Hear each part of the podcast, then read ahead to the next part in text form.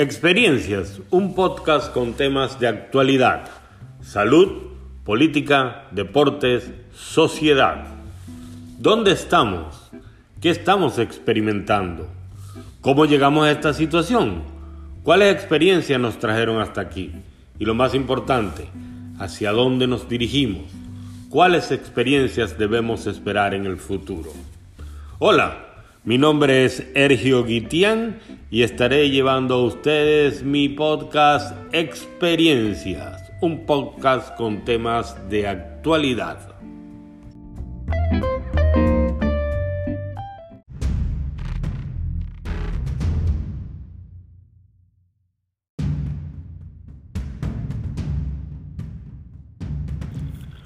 Desde la caída del muro de Berlín y la desintegración de la Unión de Repúblicas Socialistas Soviéticas, el mundo vivió un periodo de relativa tranquilidad que duró aproximadamente una década, hasta el famoso 9-11. El ataque a la capital del capitalismo y de la cultura occidental, Nueva York, marcó el comienzo de una nueva etapa geopolítica.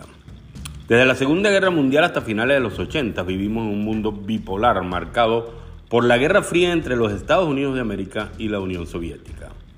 A partir de la caída del muro de Berlín, tuvimos una época de monopolaridad, cuando la hegemonía de los Estados Unidos fue evidente. Pero a partir del 9-11, nuevos actores aparecen en la escena. El fundamentalismo árabe, el despertar del gigante económico chino y la aparición de un populista en Rusia marcan esta nueva etapa geopolítica multipolar. En este episodio vamos a hablar un poco sobre el choque de civilizaciones y vamos a responder la pregunta clave de esta serie de episodios de geopolítica. ¿Debemos occidentalizar a Oriente o viceversa? Veremos.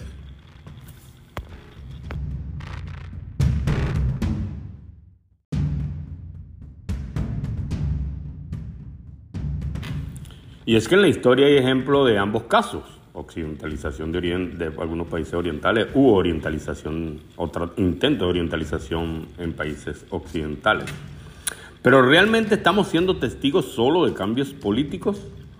O analizando un poco más profundo, vamos a un choque de civilizaciones, como fue descrito a mediados de los noventas. El choque de civilizaciones lo podemos definir como una teoría que explica los grandes movimientos políticos y culturales de la historia universal por medio de las influencias recíprocas que generan entre sí las diferentes o distintas civilizaciones.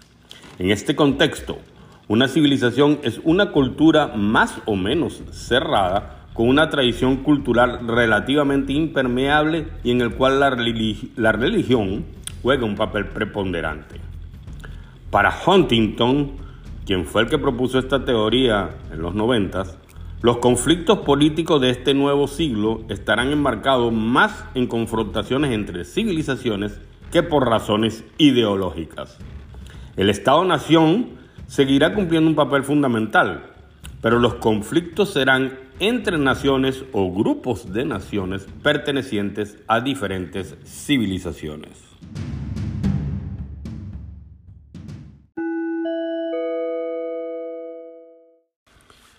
Y este programa llega a ustedes por cortesía de Golf y Turismo en Orlando, tu empresa de turismo y golf. ¿Tienes un evento de tu empresa? ¿Tienes un evento con un grupo de amigos?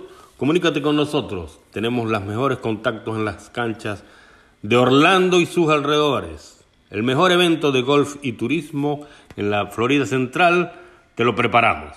Golf y Turismo en Orlando, tu empresa de golf y turismo.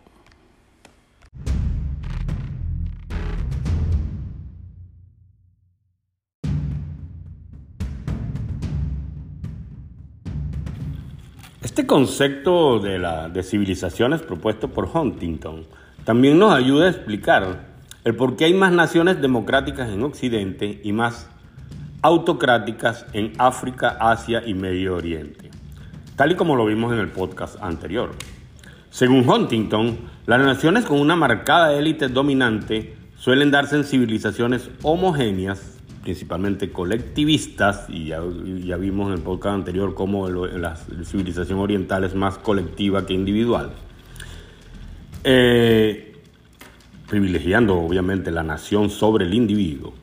Pero también puede ocurrir en, sociedades heterogéneas, pero con una jerarquización definida, como es el caso de las naciones árabes. Por otro lado, en civilizaciones pluralistas, heterogéneas, pero con una distribución occidental del poder, tienden más a ser democráticas. Esto también nos explica por qué han fracasado algunos intentos de occidentalización en países del Oriente u Oriente Medio, el más claro y reciente, Afganistán, ya que es muy difícil que un Estado-nación tribal, heterogéneo, como es el caso de Afganistán específicamente, y con tendencia a la verticalidad en la jerarquía del poder, acepte la democracia como sistema de gobierno. Los casos de Japón y, Taiwán presentan otra realidad. Si bien es cierto que tienen una gran influencia occidental, prevalecen sus rasgos culturales imperiales, por lo tanto, deben considerarse como países oscilantes más que occidentalizados y van a jugar un papel preponderante en este nuevo mundo multipolar.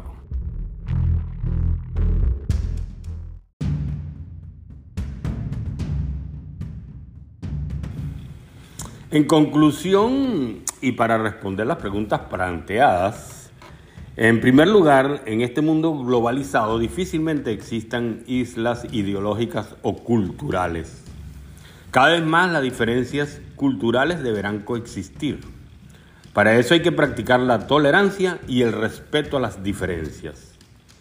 En este sentido, los líderes políticos y religiosos tienen que jugar un papel fundamental, identificando y aislando del poder a los extremistas, quienes quieren polarizar la geopolítica entre ese nuevo eje Rusia, China, árabes y, la, y Occidente.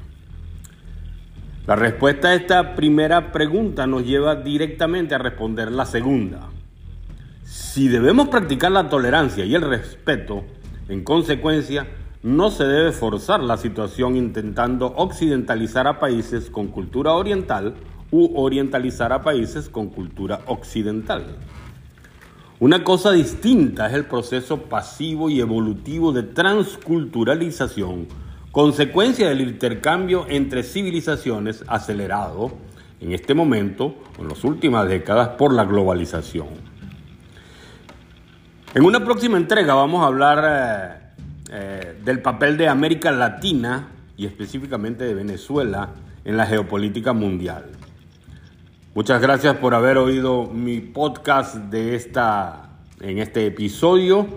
Habló para ustedes Ergio Guitián. Nos veremos en una próxima oportunidad.